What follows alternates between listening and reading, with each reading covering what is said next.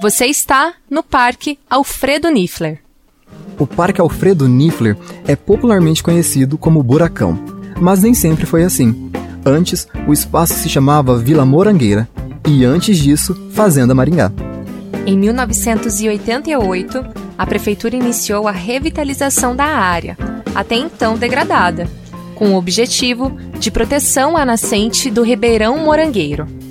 O nome Buracão faz menção ao local que possuía muitas árvores, e entre elas, um buraco com uma nascente que formava uma pequena cachoeira que caía em um lago.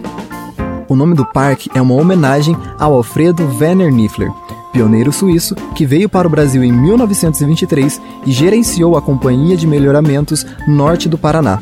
Ele era proprietário da área em que hoje se encontra o parque.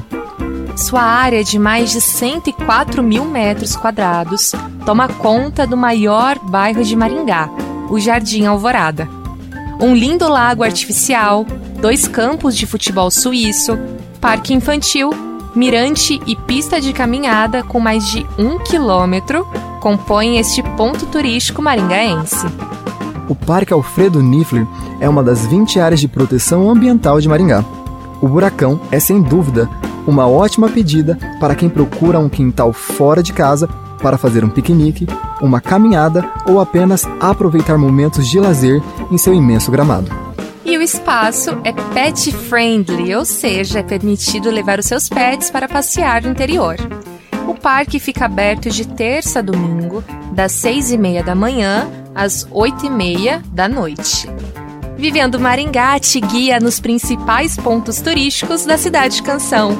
Você ouve nas principais plataformas de streaming e na programação da UEM-FM 106,9.